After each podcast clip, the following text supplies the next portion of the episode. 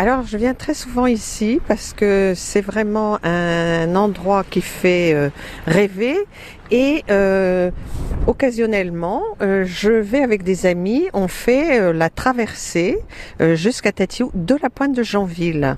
Alors attention, hein, il faut pas se lancer comme ça. euh, il faut surtout vérifier les coefficients de marée, hein, parce qu'il faut des coefficients forts.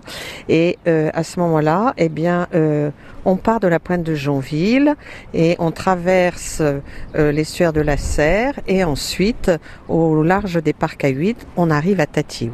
Et alors là, Tatiou, il n'y a pas besoin d'aller aux Seychelles. Ici, on a des endroits qui font rêver. Et Tatiou, ça fait partie de ces rêves. Euh, parce que quand on va dormir à Tatiou, on a l'impression d'être au bout du monde.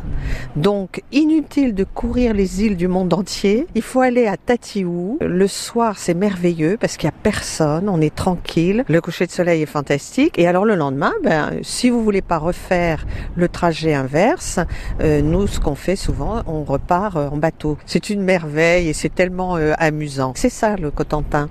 C'est merveilleux parce que qu'il fasse mauvais ou qu'il fasse beau, euh, là, on a du mais les paysages, la lumière est exceptionnelle toujours. Regardez, c'est reposant. C'est un petit bijou, le Cotentin.